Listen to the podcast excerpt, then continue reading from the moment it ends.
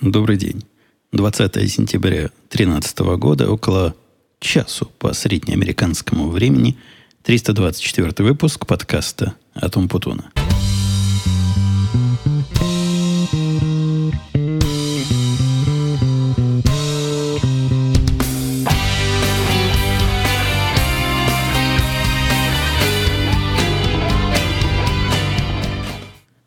Прямо сейчас у нас наступило проникновение онлайна в офлайн, а именно подкаста в мою личную, настоящую физическую жизнь.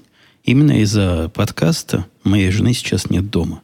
Не то, что она, послушав подкасты, решила, не могу больше с этим болтуном. Она, кстати, когда подкасты слушает, все потом надо мной не то, что издевается, а все грозится прийти и внести целый лист поправок, потому что где-то я – ее рассказ переврал, где-то приукрасил, где-то упростил. Я ей всегда говорю, не соврешь, красиво не расскажешь. Но она возмущается. Так вот, нет возмущения, она ушла. И не от меня, а всего лишь прочитав где-то несколько подкастов пять назад комментарий доброго человека о том, там я жаловался, что Родина нас не любит, и паспорта русские получить прямо еще тот квест, и куда-то ехать надо. А потом оказалось, что ездить, по-моему, два раза даже надо туда – туда именно, в Вашингтон. Добрый человек написал, что есть русские посредники, ну, такие специальные жулики официальные, которые за отдельные деньги всю эту головную боль берут на себя. И вот сейчас она как раз в пути туда. Мы приготовили все документы, что им надо. Находятся они в Чикаго, так что можно поехать. Вместо того, чтобы заполнять и посылать, она решила, значит, поехать в глаза людям посмотреть, которым будет свои кровные 400 долларов отдавать. Ситуация там какая-то странная. У, у русского, на сайте русского консульства рассказывается, что есть два вида паспортов. Вот электронный на 10 лет. Но электронные не в смысле такие же бумажные, только там какая-то электронная ну, приблуда. Ну, типа отпечатки пальцев или смарт-карт туда. Не знаю, что-то там такое электронное и биометрическое. Все вместе, вот стоят они дороже, но зато они на 10 лет. Почему на 10 лет? Считается, что через 10 лет – отпечаток пальца расползется, видимо, и надо будет брать новый. Но не знаю, 10 лет стоит, по-моему, долларов 500 или 400. Ну, как-то дорого. Дороже, чем те, которые на 5 лет, которые обычные, значит, с, по старым технологиям сделаны. Сколько стоит, они не помню, но у этих жуликов оно стоит 390 долларов. Э, я сказал жене, смотри, в два раза дольше и не в два раза дороже. Конечно, надо вот эти, которые дорогие электронно-биометрические делать. А оказалось странное. В этой конторе заявили, что все паспорта закончились на этот год. У них какая-то квота электронных паспортов, биометрических новых, нового образца. Типографии не справляются или чипов недостаточно. Не знаю. Но новых нет, а только можно, значит, делать старого образца на 5 лет. Не знаю. Не знаю, в чем тут дело. Может, маркетинговая оптимизация. Ну, какие есть, такие и будет делать. А надо успеть это сделать вот где-то прямо сейчас, потому что в сентябре месяце, а сейчас сентябрь, в конце сентября должен приехать какой-то русский консул, посол специально вот к этим жуликам и все это сделать на месте. Но как-то мы в этом не участвуем, они все это сами проворачивают, но привязано к каким-то датам, потому что следующий визит будет через три месяца. И вот тогда, если мы сейчас упустим, можно будет только в январе следующего года сделать. Как раз она сейчас в пути звонила мне, расспрашивала, какие документы можно давать, на какие вопросы нельзя давать, отвечать. И вообще, как с безопасностью. У нас тут с безопасностью строго. Я ей сказал, какие данные. Я думаю, они могут спросить, на какие данные. Сразу позвонить мне, спросить разрешение, если начнут приставать. А какие данные и под пытками не выдавать. На вопрос, который она спросила, а есть ли какой-нибудь способ понять, может, они Вообще посмотришь на них и бежать надо. Я смог ответить, ну, посмотри в их глаза, если покажутся честными, оставайся. А если будут такие бегающие, мелкие бегающие глазки, тогда уходи оттуда и не связывайся. Я, я надеюсь, все хорошо закончится. Если все закончится плохо, то я знаю, какой из слушателей мне все это посоветовал, и мы пришлем к нему наших людей. Наверняка в том районе, где этот слушатель есть, есть и наши люди, которые смогут пойти и навести социальную справедливость прямо не отходя от кассы. Давайте к темам потихоньку вернемся сегодняшнего дня. Хотя сегодняшний день так странно начался для меня. Было ли у вас, дорогие слушатели, что ваш завтрак начинался с чего-то перченого? Перченного, как огонь, и такого, который человек не подготовленный, если он всю жизнь не тренировался, с удивлением может вынести. Не то, что вот, а, больно, прямо сил нет, хотя да. Но когда мне на это утро жена... Мне каждое утро, я рассказывал, жена делает кофе, а кофе положен какой-то по диете, которая на меня придерживает, как это называется, в котором, из которого пшеница, то есть та, которая в пшенице. Ну, в общем, углеводы, по-моему, это называется. Мне утром положен какой-то углевод. И в виде углевода выдают мне такой странно хлеб, выглядящий такого некрасивого цвета и так себе вкуса, и на него кусочек какого-то сырика кладут. Все это такое мелкое, чисто символическое, чтобы, как жена говорит, запустить э, не кровообращение, но желудочное обращение. Пищевую цепочку мою запустить, активизировать. Я так по утрам есть не люблю, вот кофе выпью, и я готов до четырех дня работать без еды. Ну, разве что кофе. Обновлять запас время от времени.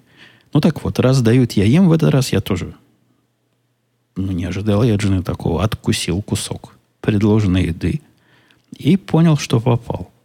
Сыр на вид, как обычный сыр, но какой-то он перченый. Сыр на вид плавленый сыр и на консистенцию плавленый сыр, но с чудовищным количеством перца. И я все это дело запил, пошел же разбираться, что, что за диверсия такая. Враги народа подложили сыр. Жена призналась, что да, говорит, я не знаю, откуда у нас в холодильнике. Ну, у нас бывает, что мальчик принесет чего-нибудь в холодильнике, оставит, или там с друзьями – была какая-то вечеринка, осталось полбутылки рома. Это нормально. Чтоб сыр раньше оставался, я как-то не помню. А в этот раз, видимо, сыр остался. Может, и не ром. Таким сыром закусывается. Но это был вообще крутой. Крутой опыт, сильный. Хотя не единственный на этой неделе. Я не на этой, на прошлой неделе, я последний раз ездил с моим индейцем на работу. Он меня возил. После этого, к счастью, мы как-то мягко решили, что будем каждый по отдельности.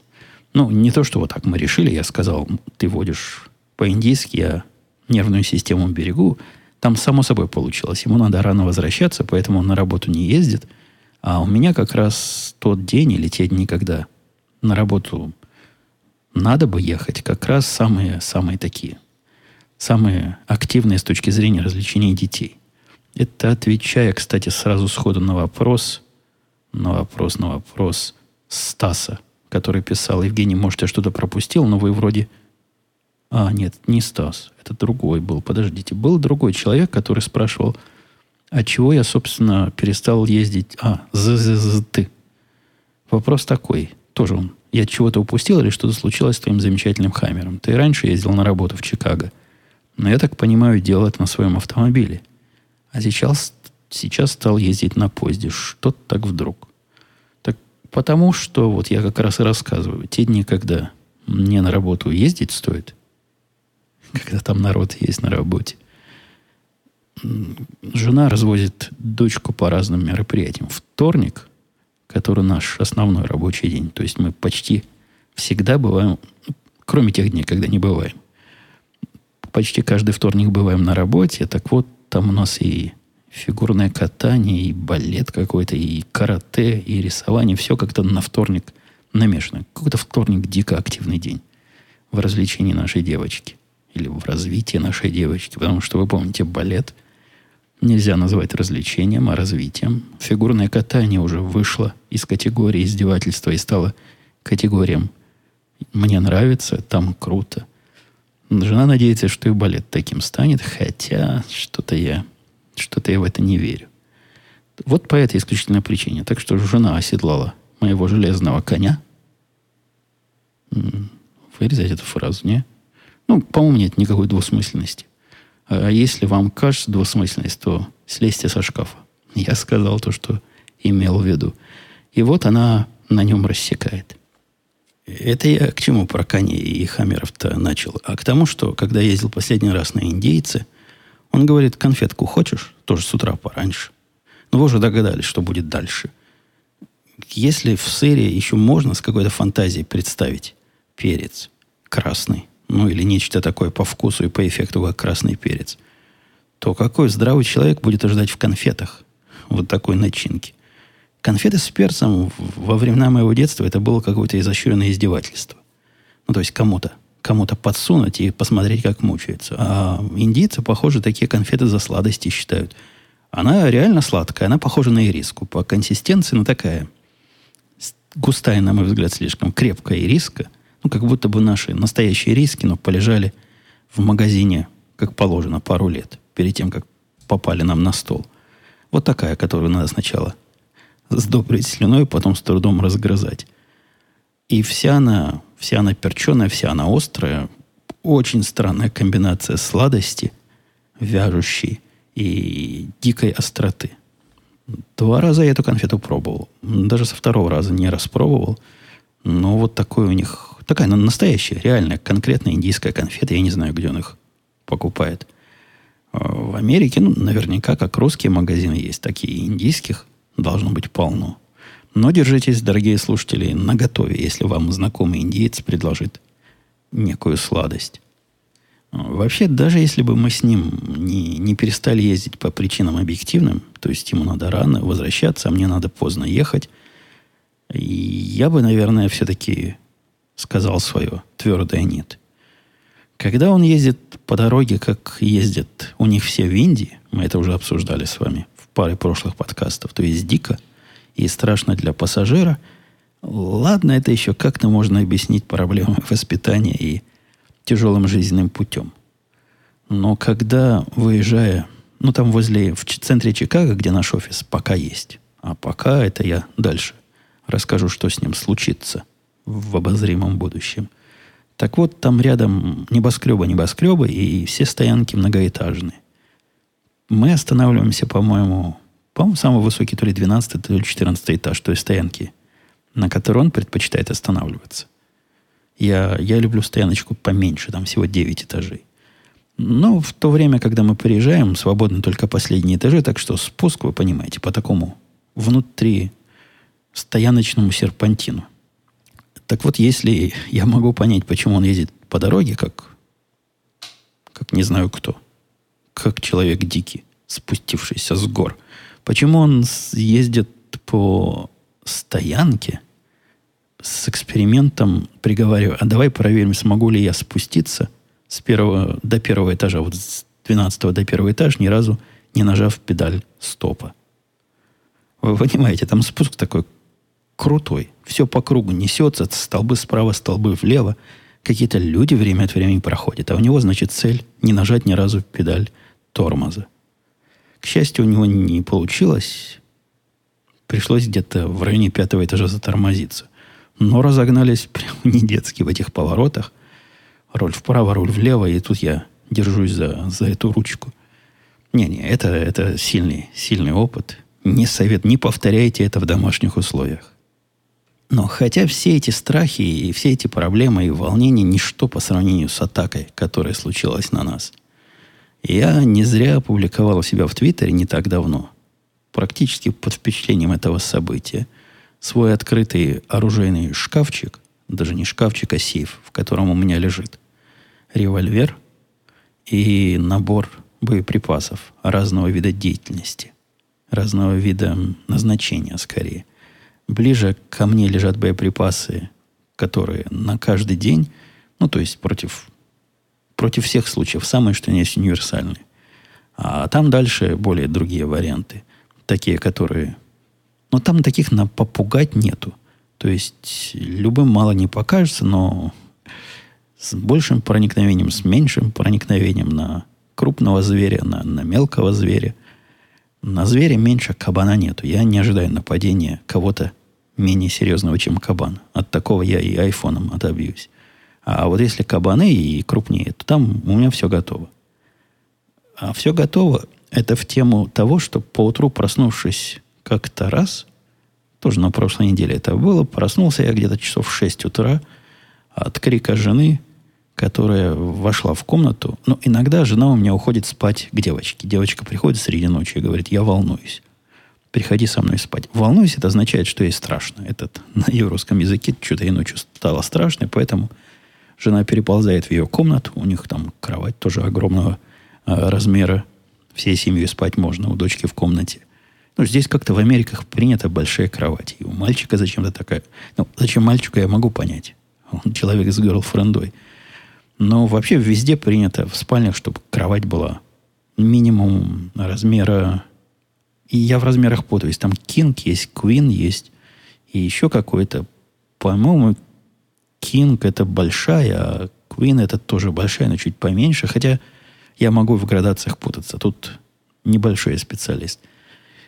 Это я к тому, что жена иногда не со мной. Ночует, вот она вернулась в 6 утра. Наверное, не в 6, наверное, уже дочку отправила, наверное, 7 это было. И разбудил меня криком, что тут случилось.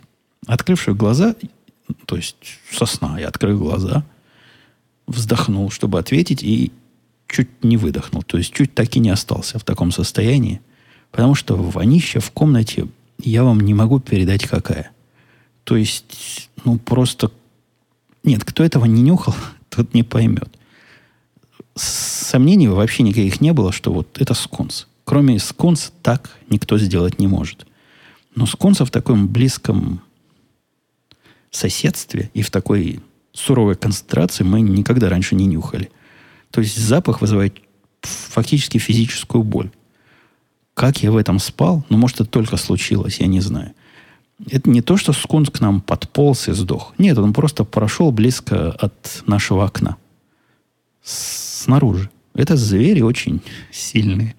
По-моему, самый страшный зверь в округе. Что-то есть, это скунс, и вот он прошел. А нам, значит, страдать. Пришлось срочно эвакуироваться, задрать двери, чтобы не завонять весь дом, открыть все, что можно открыть. Благо, окно у нас там такое, знаете, на всю стену можно открыть. И положительный эффект, если у скунсов можно найти положительный эффект, это то, что запах, конечно, могучий, но после того, как источник ушел, он как-то выветривается вообще без следов. Такой одноразового действия. Через полчаса все вообще выветрилось. То есть ни на одежде, ни, ни на где – не вынюхать больше. Он какой-то очень неприлипчивый запах. Хотя говорят, что если у соседей у наших, не у соседей, а у знакомых, собака на сконца то ли наступила, то ли укусила, и, в общем, он ее конкретно обрызгал. Ее моют в этом случае. Ну, говорят, что лучше выбросить и новую завести, но если хочется и эту оставить, то даю вам совет, мойте ее томатным соком. Томатный сок как-то из собак скунсов выгоняет запах. Это было сильно. Я все время возвращаюсь к силе, потому что вот трудно словами передать, каким интенсивным может быть хоть какой-то запах. Это был самый интенсивный запах, который я нюхал за свою жизнь. Не могу сказать, и вам того желаю, потому что э, опыт, прямо скажем, сомнительный, но очень и очень поучительный. В общем, газовая атака, чисто по воне, это вполне реальное оружие, я вам скажу. В прошлый раз я упоминал о программе для изучения английского языка и просил ваших, ваших контактов на тот случай, когда я этим близко займусь. Я уже почти занялся. В эти выходные, но у меня времени-то в рабочие дни вообще нету. Работаю я в рабочие дни. А выходные как раз вот то самое время, где можно чего-то такое поделать. Уже было сел, но другим интересным проектом пришлось перебиться, переключиться на него, и этот оставил до, до ближайших выходных. И хочу сказать, что получил я много отзывов, ну там под десяток добровольцев, и это, конечно, круто. Спасибо, что вы собираетесь в этом поучаствовать. Из моего опыта процентов 20 из тех, кто вначале откликается, потом хотя бы отвечают на конкретные письма – тоже небольшая загадка. Ну, может, обстоятельства поменялись. Я понимаю людей, но 80% отваливается вот после, до первой даже нашего э, постановки задачи и вообще до обсуждения планов. Но 20% остается, из 10 20 это 2, как нетрудно догадаться. То есть это уже, уже команда. А вместе со мной получится целая бригада. Даже три гада, пошучу я. Не смешно. Пока я ничего вам дать не могу, потому что еще не до конца понял, как это и где это, но да, буду держать вас в памяти. Все эти письма я звездочками себя пометил. В эту тему как раз было несколько комментариев. По-моему, первый от Digita 22. Спасибо за хороший подкаст для изучения английского языка на слуху линг лео. Плющев неоднократно упоминал его в своих передачах, да и так много где всплывает. Из того, что видел, нравится больше всех. У вас есть, Евгений, критика в сторону? Да, конечно, у меня полно критики в сторону. Этот ресурс как раз типичный не то. Вот это, когда я говорил о сервисе с бубенцами и наворотами, это типичное оно. Да не надо мне никаких подарочки, не надо мне их никакие квесты. У меня совершенно простая минималистическая утилитарная задача. Мне не надо никак поощрять, чтобы я учил язык. И если я этой задачей занялся, значит, она мне нужна. Но не дети в пионерском садике, в конце концов. А он какой-то... Ну, если бы, наверное, я хотел бы своего десятилетнего ребенка научить языку, чтобы в игровой форме, в какими-то элементами экшен, может, я бы туда и послал. Это что касается общего впечатления. С точки зрения всего остального, там слишком много шика и слишком много всего мне ненужного – а нужного мне, прямо скажем, не хватает мнения. Я абсолютно не в восторге от этого сервиса. И там был еще другой совет про Анки, Энки, что не помню я, как называется, что-то на A. Какой-то сервис, не сервис, а программа для изучения английского языка. Вот она, прямо скажем, при том, что страшна как смертный грех, она гораздо ближе к тому, чего бы я видел, хотя вот в этом случае недобор произошел. То есть это в сторону недобора, а то в сторону перебора. Нету, нету идеала. Идеал будет, когда мы вместе с вами сядем и сделаем это правильно. Я, я точно знаю, что это можно сделать правильно. И я просто удивляюсь, почему правильно никто до сих пор не сделал. А это, это как обычно. Хочешь что-то сделать как надо, сделай сам. Ходила жена в школу на родительское собрание, уже первое родительское собрание было. Оно не, не личное, не то, что говорят про конкретных учеников, и где есть сессия один на один с учителями, она один ко многим. То есть выходит учитель, там куча родителей сидит, учитель начинает про себя рассказывать, кто он, где он, женат, не женат, где живет, что закончил, то есть представляет себя аудитории в таком презентационном виде. Ну, чтобы поняли, куда детей отправлять. Жене, в общем, все понравились, кроме одного учителя, который на вид совершенно чокнутый. И, с ее рассказа даже странно, как его к детям подпускать. Ну, знаете, такой, такой тип чокнутого интроверта, который с трудом выходит на люди, но если выйдет, начинает себя вести неестественно, потому что видно, что это не его эта среда. И вот, и вот такого ну, в общество детей. Вот один такой, а остальные более-менее вполне адекватные. В общем, все нормальные. Жена ко всем там поприставала. Там была такая сессия, когда можно было потом подойти, если хочется, чего-то по, поговорить, она со всеми, значит, она их всех терроризирует, чтобы порядочек был. Любит она порядочек. Порядочек это означает, что в школьном, это не дневник, а на этом школьном сайте, где вывешиваются задания, где проставляются оценки, вот на школьном портале некоторые учителя позволяют себе, позволяют себе не сразу обновлять, позволяют себе с задержкой вносить туда оценки – задержка вносить задания, не точно писать, какие темы будет на контрольных. В общем, непорядочек. Но кроме страсти, вложенной во всякую женщину к порядку, у моей жены чисто практически есть интерес, потому что она как раз тот самый человек, кто с дочкой эти материалы использует как входные данные, чтобы знать, чего учить. Потому что от нашей дочки понять, чего учить надо, если бы вот этого волшебного веб-сайта не было – было бы очень и очень трудно. Не от того, что дочка рассказать не может, нет, а от того, что она без, без неорганизованная. В школе стараются сильно их в сторону организации напрягать, чтобы дети самоорганизовывались, и это у них большое дело. По мне так ерунда. Вырастет, жизнь заставит организоваться как надо. Я, я рассказывал, по-моему, я тоже помню, в школе был у меня период, когда я каждый день чего-то в школе забывал. Или когда приходил в, школе, в школу без, не знаю, без пенала. И встречал, значит, сакраментальный вопрос какой-то училки.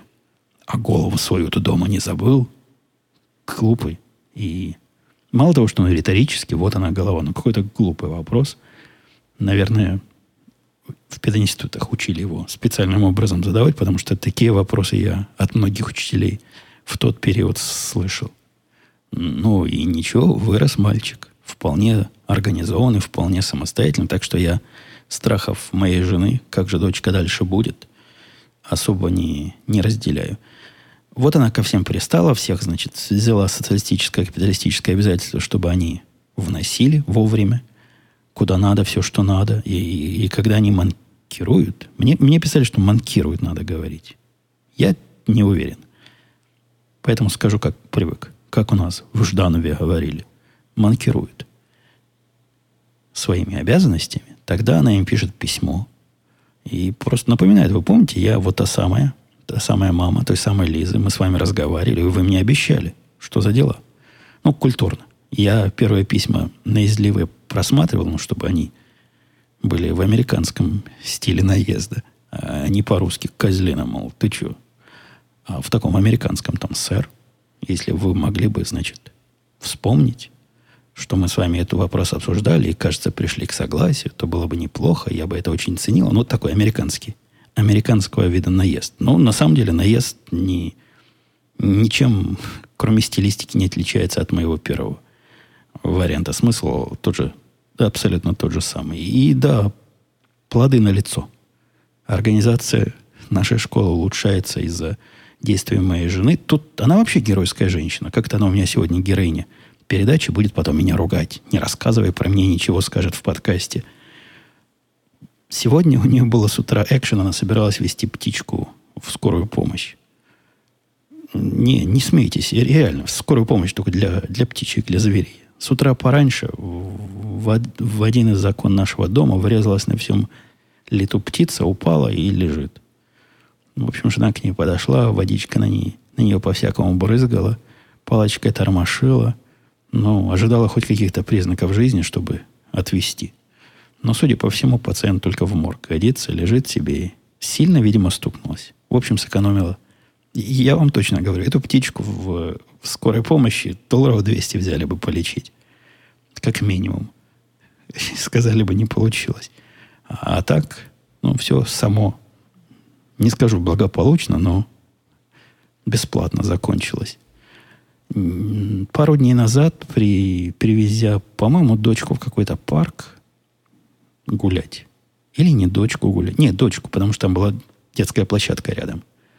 Возвращаясь к машине, жена увидела открытый люк. Что сделает нормальный человек, увидев открытый люк, я не знаю, потому что открытый люк здесь это прям большое дело. Я никогда не видел. Жена тоже никогда не видела, сколько здесь живем. А тут люк открытый. И вообще никого. Ну, то есть тут а, народ к безопасности относится вообще параноидально. Когда полы где-то моют, вокруг все флажками обвешивают, тут, может, скользко подскользнетесь, упадете аккуратненько. А тут открытый люк. И площадка детская в досягаемости не, недалекой. Ну, жена сразу организовала народное движение, гражданское общество под это дело – Рядом были какие-то молодые, молодая пара. Она их спросила, это, вы не знаете, это что? Они сказали, нет, нет мы, мы не в курсе. Она говорит, а что же нам делать теперь? Мы же не можем так оставить открытый люк. Они говорят, да, мы, нас не волнует. И уехали куда-то. Такие социально неактивные. Вот, болото. Хомячки сетевые должно быть. Уехали.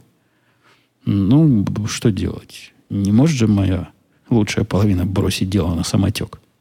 Пошла Пошла она искать, кто этим может заняться в ближайшей округе, а сама, значит, косит туда лиловым глазом обратно на, на люк, чтобы никто не провалился.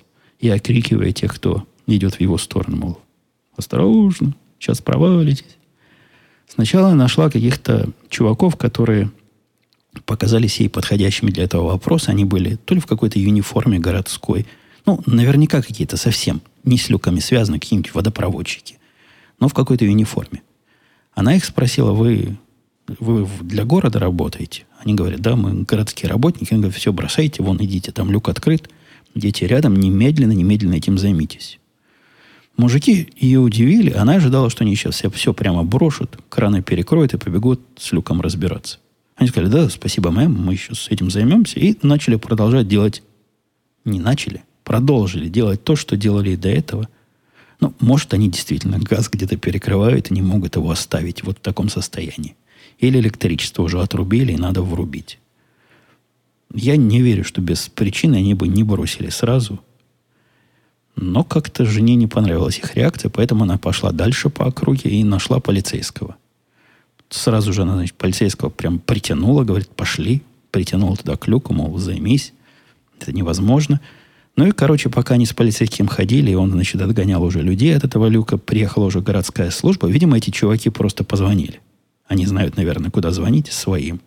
И приехали люди прямо на глазах у моей жены, которая, видимо, с чувством выполненного долга там стояла, закрыли этот люк. Вопрос, как он оказался открытым, э, остался загадкой. То есть полицейский руками развел, говорит, не знаю. Камер здесь нет, может, кто-то пошутить хотел. Хорошенькие шуточки.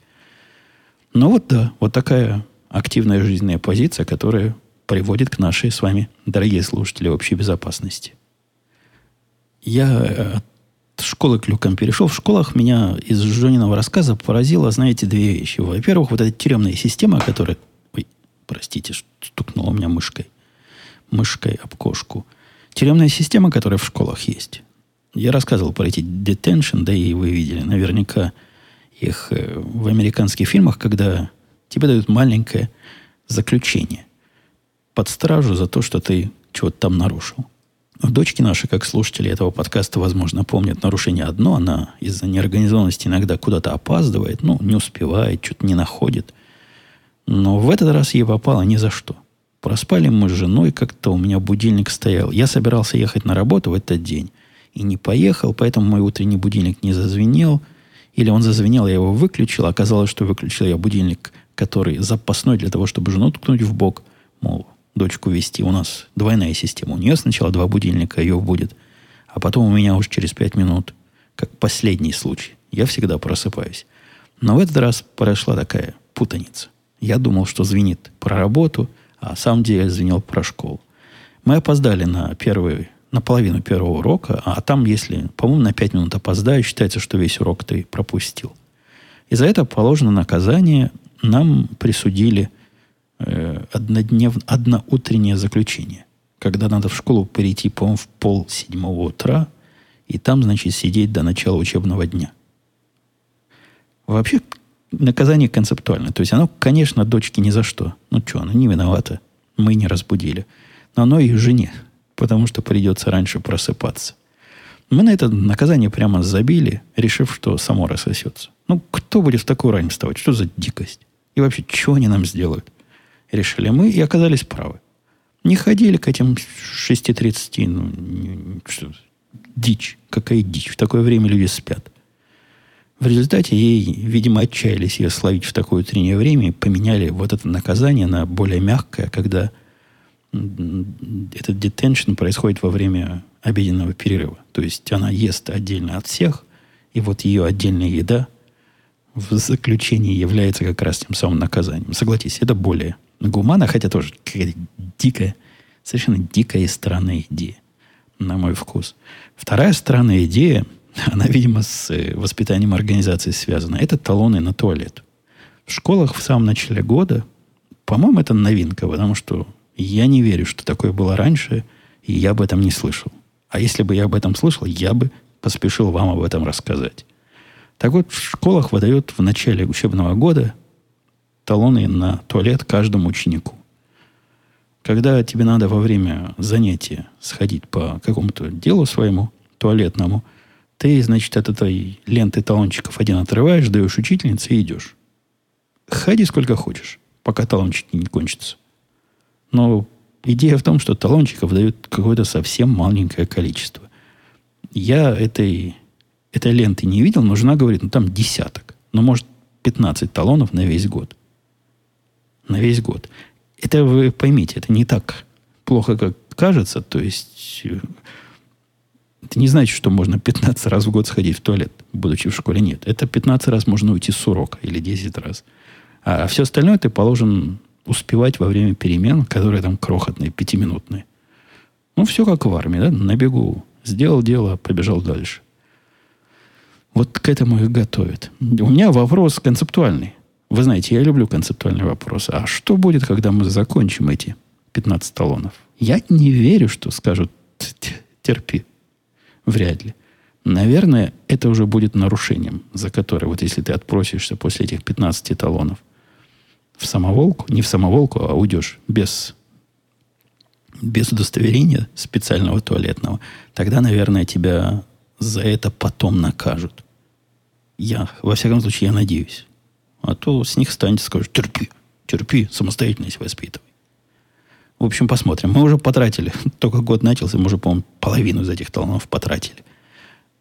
Хорошая идея черного рынка для этих талонов. Кому-то не надо, кто-то организованный. Да? Можно устроить такой веб-сайтик, ловите, дорогие слушатели, идею, где ну, биржу, биржу талончик, туалетных талончиков. По-моему, идея богатая. Я только надеюсь, что они не именные. И какие-то пере, переда, можно передавать из одних детских рук в другие. В общем, давайте, дерзайте. Денежный проект. Таких, как моя дочка, которым хватает годового запаса на два месяца, я уверен, тут половина. Глядя на время и на темы слушателей, давайте я все-таки попробую поговорить, поотвечать на ваши вопросы. Посмотрим потом, что, что будет. Как обычно, у нас тем больше, чем влазит. Но вы помните, они никуда не уходят. А оказывается, в следующем выпуске Э, привет, Евгений, писал Сергей, не только Сергей. А есть электронные учебники э, в виде iBook, Kindle, Barnes, Barnes Noble и прочее. Если есть, может, имеет смысл таскать с собой только iPad, ну или Kindle, или, или Nook. Такой вопрос там многие задавали, и мне кажется, у вас, дорогие слушатели, иллюзия по поводу компьютеризации школ и унификации учебной программы те учебники, которые нам нужны, не просто там учебник по математике или там учебник по истории, или учебник, а вот учебник, который в нашем округе рекомендован и выбран конкретно нашим учителем. Каждый раз найти конкретный учебник, даже в печатном виде, это еще тот квест. В электронном виде их просто нет. Ну, просто нет. Конечно, я понимаю, что то, что напечатано, можно электронно продавать. Почему они их не продают, я не очень вижу. И иметь такой каталог электронных учебников было бы гораздо разумнее, чем бумажных. Но это реальность. Многие из учебников, что у них есть, они такие. Трудно... Ну, в iPad, наверное, в Kindle, наверное, трудно. Вот, например, мы учим сейчас географию Соединенных Штатов Америки, но сейчас она уже вышла на новый микроуровень, географию края. Какое-то краеведение. Это называется социальная наука. Так, кстати, сейчас в виде живого, так сказать, урока по краеведению, они поехали в большой тут, э, даже не парк, это такой как заповедник. Действительно здоровый. Я как-то ездил туда вместе с женой. Из машины не пришлось выходить, мы по нему час ехали. Из конца в конец, так из края в край, там деревья такие растут, там деревья такой-то полосы. Такой специальный заповедник, где они высаживают и устраивают различные это не климатические зоны, как же они климатические зоны у нас тут построят, ну, различные такие экосистемы. Вот это как в, в, в устье Амазонки, это как в Японии, вот там такие деревья, и вот соответствующий, значит, антураж. Если Япония, значит, какой-то сад камней, если, если Амазонка, то не знаю, что на Амазонке. Амазоны должно быть. Ну, что-то в таком роде. Вот сейчас как раз моя дочка там. Сегодня у них урок там происходит велели одеть длинную одежду, чтобы не... Есть такой поезд Ави, ну, вы помните, мы когда-то, когда еще Дима ко мне приходил, рассказывали про то, какая странная, странное растение и как от него плохо, когда им поцарапаешься. Вот для этого им велели одеть, значит, длинную одежду, чтобы не кожа не была открыта, и не брать с собой ничего сладкого, чтобы осы не напали. Школьная безопасность. Видимо, все это требует. И там проходит урок. Да. Так вот, я, я к чему? К тому, что в этом краеведении огромные карты, которые, да, действительно, и на бумаге плохо видны, но хотя бы там учебник до размера атласа. И там хоть что-то можно как-то с лупой разглядеть. Я понимаю, что можно на, в электронном средстве все это умнее и красивее сделать. Я просто к тому, что это, видимо, не такая прямая и явная задача, как взять и просто перенести в электронный вид. Надо как-то, соответственно, переделывать. Может быть, этим кто-то и занимается, но на практике все учебники пока старинные, сделанные, напечатанные на убитых деревьях. И Павел Миклаев спрашивал, Евгений, странный вопрос, но у тебя не возникала идея записать еженедельный подкаст на английском? Ну, во-первых, жутко интересно слушать твой голос в повседневной американской жизни. Да ладно вам, в повседневной. Я же не, не в повседневной, я в подкасте. Это совсем по-другому. В повседневной жизни я говорю в 8 раз быстрее. Здесь я пытаюсь регулировать свой темп, доносить свой темп до какого-то знаменателя, который мне кажется подходящим для подкаста. И это не повседневное. Вы не слышите мой голос в повседневной жизни. И опять же, я тут так ровненько, спокойненько. Ну, я и в жизни ровненько, спокойненько говорю. Ну, не настолько ровненько и спокойненько, как в подкасте.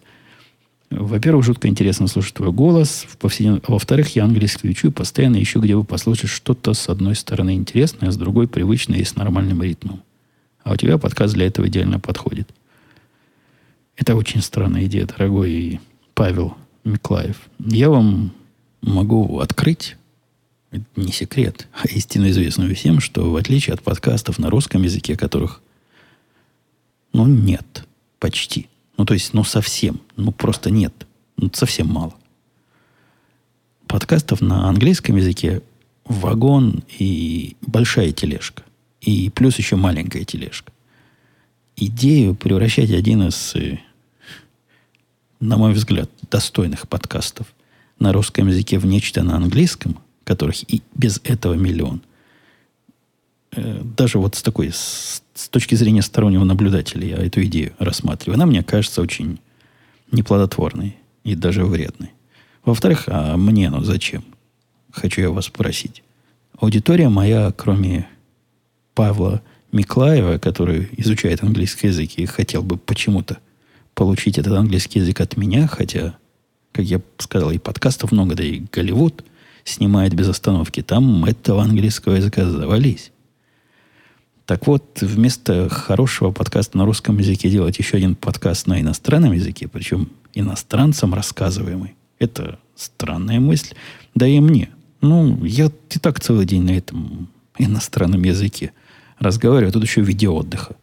Да я вас умоляю, вообще забуду, как по-русски разговаривать, и будем, как вот эти люди, что мы видели в Израиле, приехали пять лет назад, а уже по-русски коряво говорят. Так старались забыть.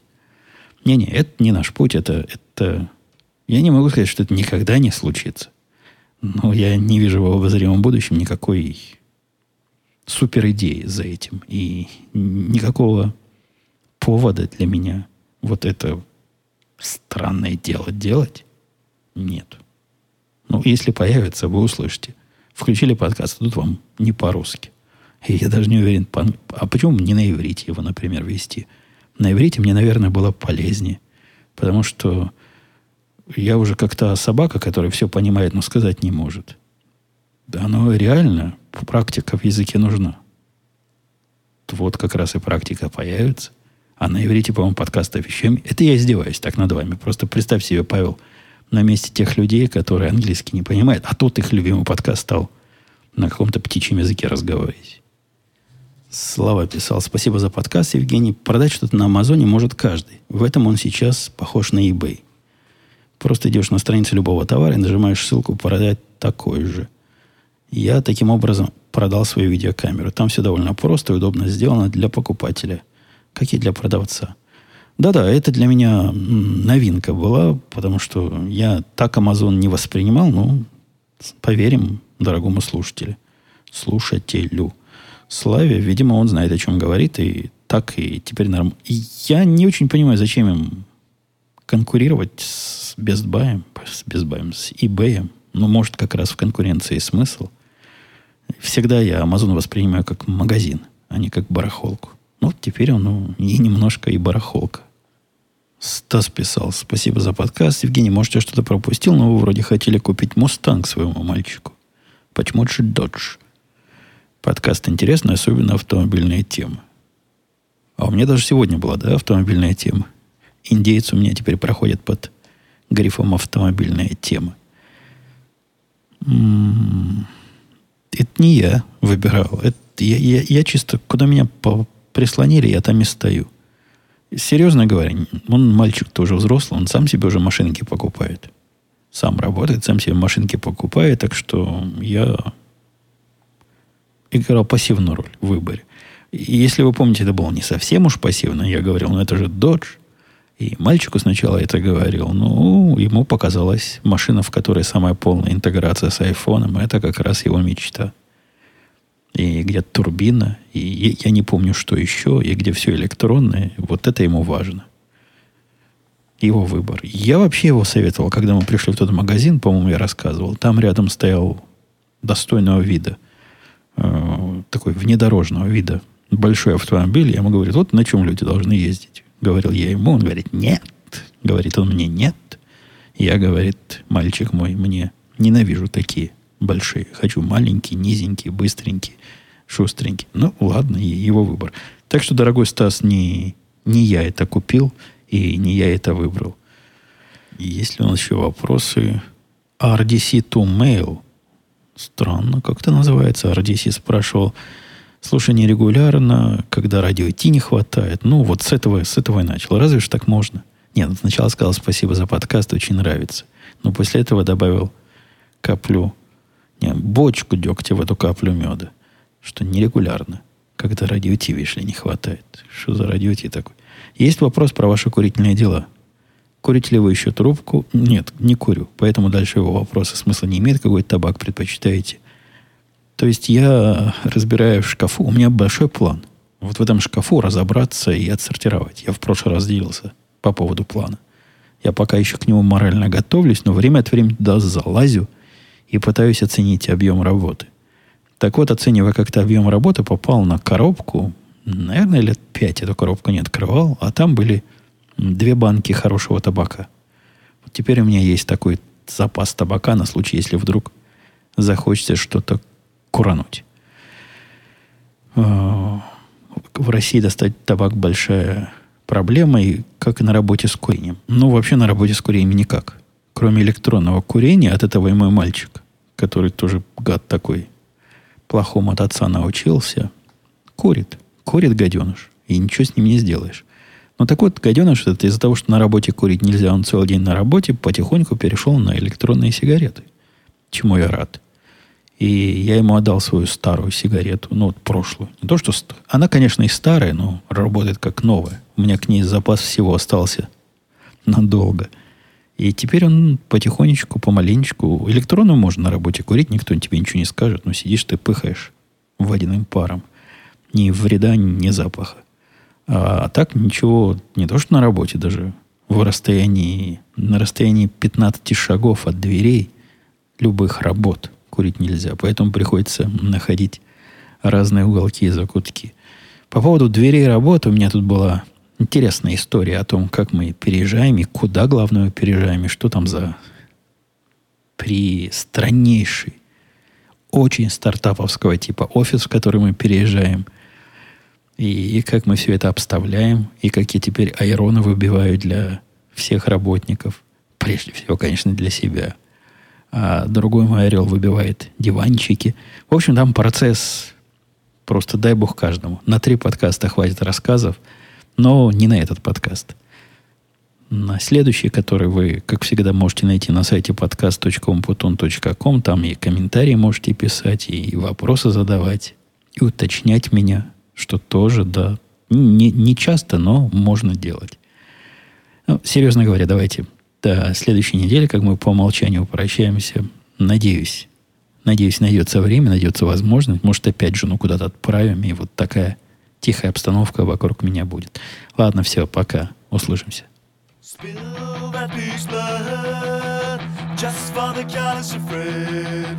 But I'm a superhero. I'm not a dude. And I've got a chainsaw. You gotta pay respect, but I couldn't hurt you. It's just to protect.